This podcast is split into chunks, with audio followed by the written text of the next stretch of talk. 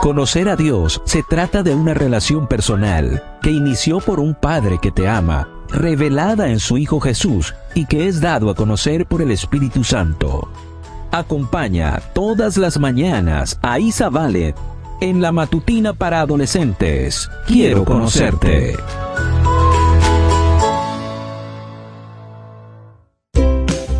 Buen día para todos. Esto es Matutinas con Isa Valen. El título de la matutina de hoy es Limpieza de dientes y de corazón. Salmo 51.10 nos dice, Oh Dios, pon en mí un corazón limpio, dame un espíritu nuevo y fiel. Comencemos. Si alguna vez has tenido caries, sabes que no es nada agradable tener que ir al dentista para que te las arregle. A pesar de ser pequeñas, las caries pueden causar dolor y un malestar considerable. A nadie le gusta tener caries, pero muchas personas solo lo recuerdan después de que se han hecho el daño. Por ejemplo, ¿alguna vez has sido demasiado perezoso para cepillarte los dientes antes de acostarte o usar hilo dental?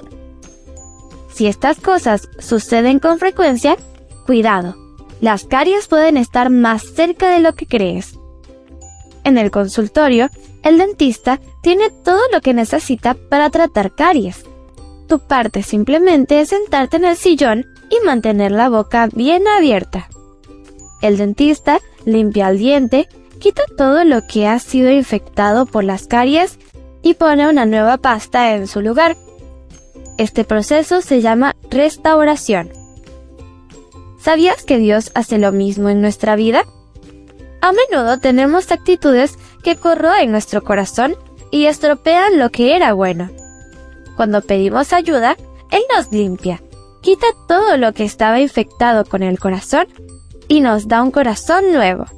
Solo necesitas abrir tu corazón de par en par y dejar que Dios trabaje en él.